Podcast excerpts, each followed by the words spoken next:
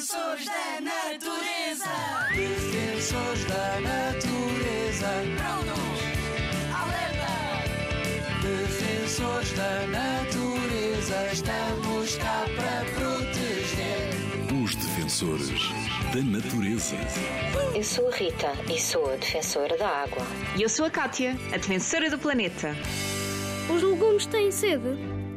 Os legumes precisam de muita água e sol para se alimentarem. Como as plantas precisam de muita água, a agricultura em Portugal é o setor que consome mais água para produzir comida. No entanto, existem boas e más maneiras de fazer as coisas na agricultura. A agricultura intensiva, por exemplo, não só usa grandes quantidades de químicos que poluem a água e o solo, mas também utiliza muita água. Já a agricultura extensiva procura utilizar fertilizantes orgânicos como o estrume e gera a água necessária para a criação de alimentos.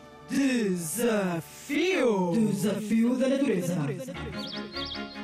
Defensor da natureza, tu já sabes, tem tudo a ver com os nossos hábitos de consumo. Da próxima vez que fores às compras em família, tenta ir a um mercado local e faz perguntas sobre a origem dos produtos e a forma como são produzidos. Prefere sempre produtos produzidos de modo responsável, de origem local e sazonal. Conto contigo para diminuirmos a pegada hídrica da agricultura.